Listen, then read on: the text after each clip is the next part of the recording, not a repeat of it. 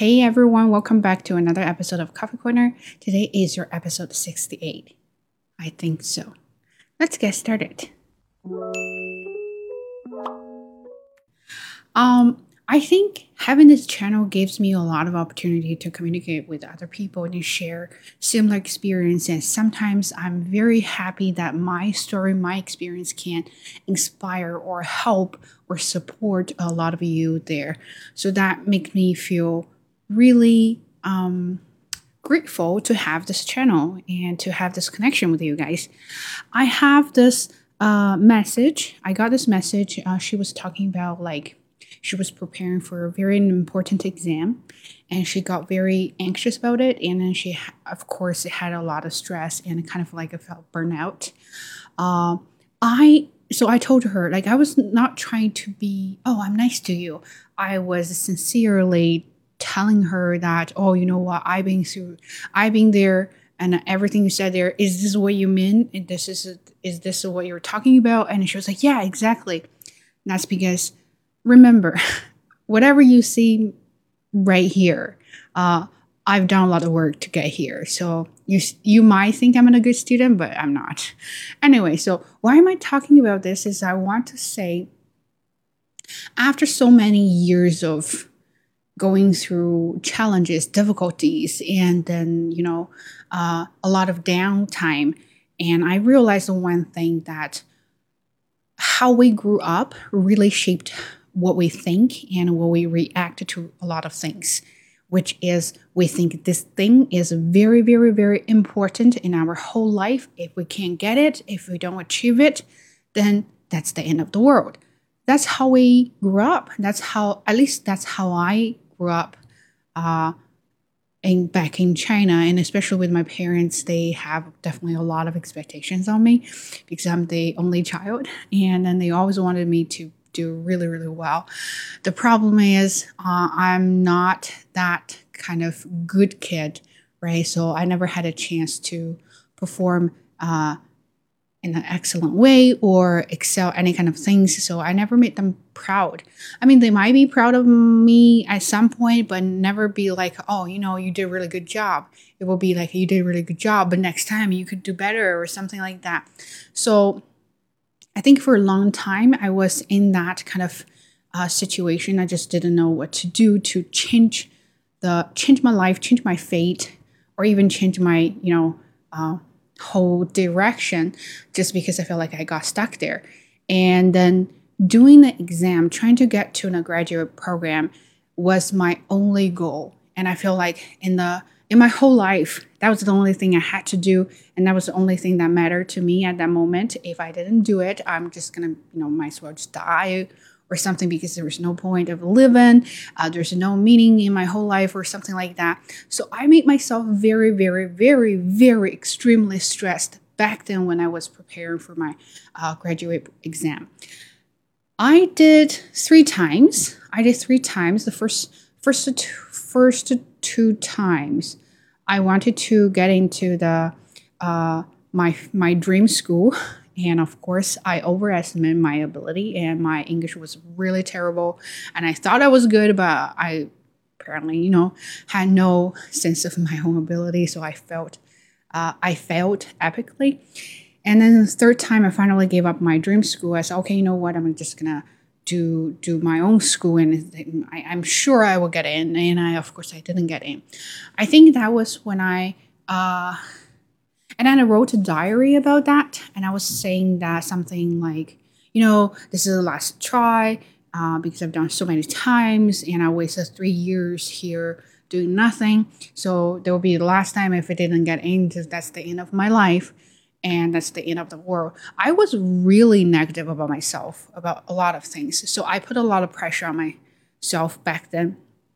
Every day woke up trying to trying to be the diligent person, you know, trying to be the uh, effective or efficient person because I wanted to. Like, I mean, I feel like I was able to learn a lot, remember a lot, but somehow I I'm the kind of person that I do have ability. If you ask me to do things, if you ask me to talk about that, or if you ask me to apply my knowledge, theoretical knowledge into practice, I could definitely do it, but when it comes to exams, tests, and things, I never, I never do good jobs at. Uh, I never do good jobs at uh, at uh, exams. I don't know why. It's, it's just everybody say, "Oh, you're so outstanding," and then when you take an exam, they're like, I don't know what happened to me. So anyway, so and then I talked to this girl. I definitely felt her a lot. Uh, it just a lot of her words, a lot of her experience and feelings there, you know, it's so relatable just because I've been there. And I think what she was trying to say is she felt like she just couldn't take more. And but but if she paused and she said, I'm gonna just, you know, I'll go for a walk and maybe just have fun for take a break or something like that. And then she felt like she's not taking a break from her study. She's actually doing something really bad that stopped her from studying better. And that even makes her more anxious about, oh, I'm already, you know, falling behind because other people are working really hard.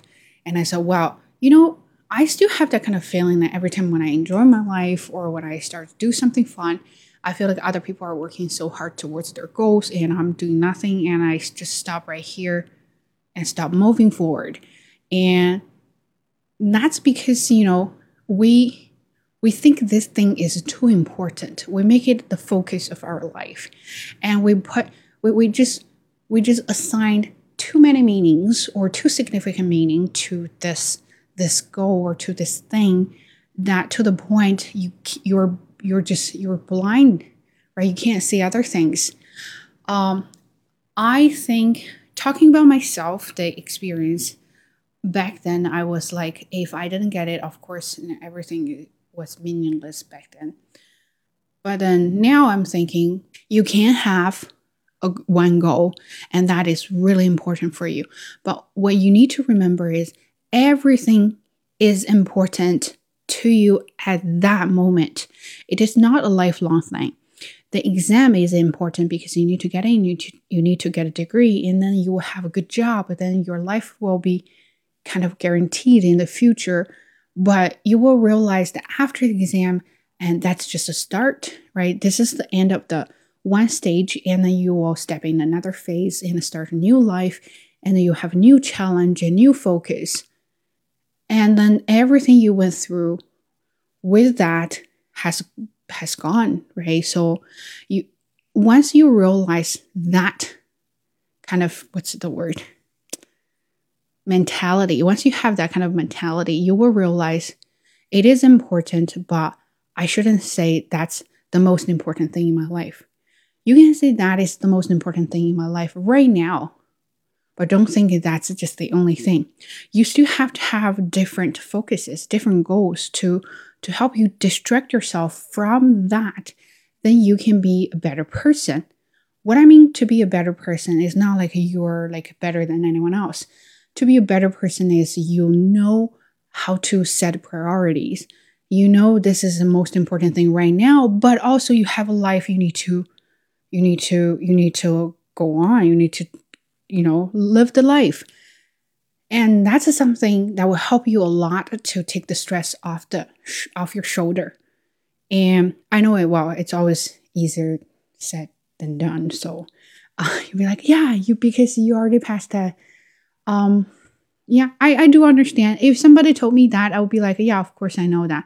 But I think what you can do is don't just focus on one thing in your whole life focus on one thing at this moment. So let's say that girl, she's studying and she's trying to be better. She's trying to get better uh, results out of the test, sure.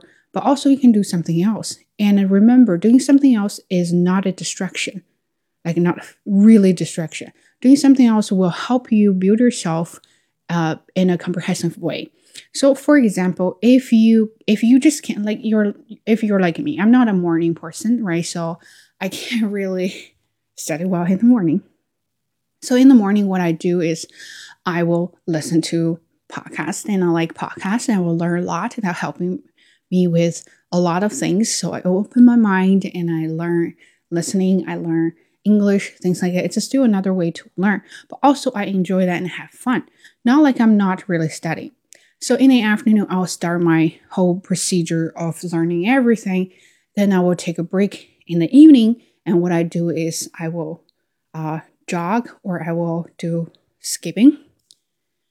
And when I do that, it's it's a way to stop my mind, stop my mind spinning, so I can forget about everything. Right. So the difficult part is in the evening, you're by yourself in bed trying to get sleep, and you will think about a lot of things, and you're just your brain is working so hard to the point that you feel like it's gonna break down sometime.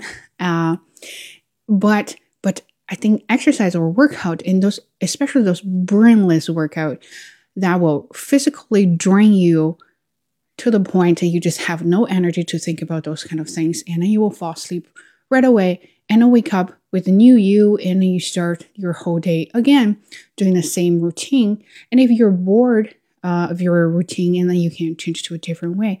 But I think the most important thing is you you have the courage to try new things, right? Don't be like, oh, you just think. Think is a, well, thinking is good, but sometimes thinking is a dangerous thing because you might overthink. And when you overthink, a lot of things will become your um, obstacles in your way, right? So you will be like, oh, I can't really do that because of that. And then they become excuses and then you will stop.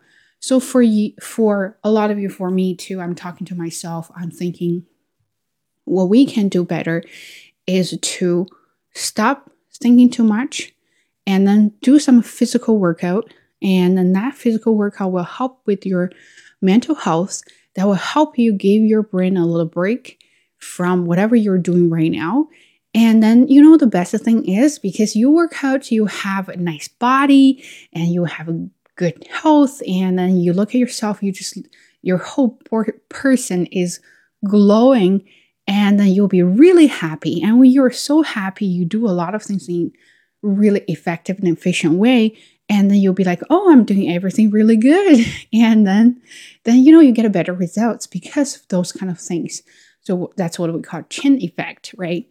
So that's what I figure out uh, about my own, my about myself. But now, if I think about ten years ago, uh, like in my middle school, in my high school, in my university, all those sorts of things, I will be like, I'm so stupid back then because I wasted time on thinking about things rather than doing about things. And what if I really take take advantage of the time and try to try to get myself better in many ways, academically, physically, and even mentally. I can become a fun person. I can be pretty and also be very capable. But of course, I focused on being capable rather than being, you know, a, a person, a human being.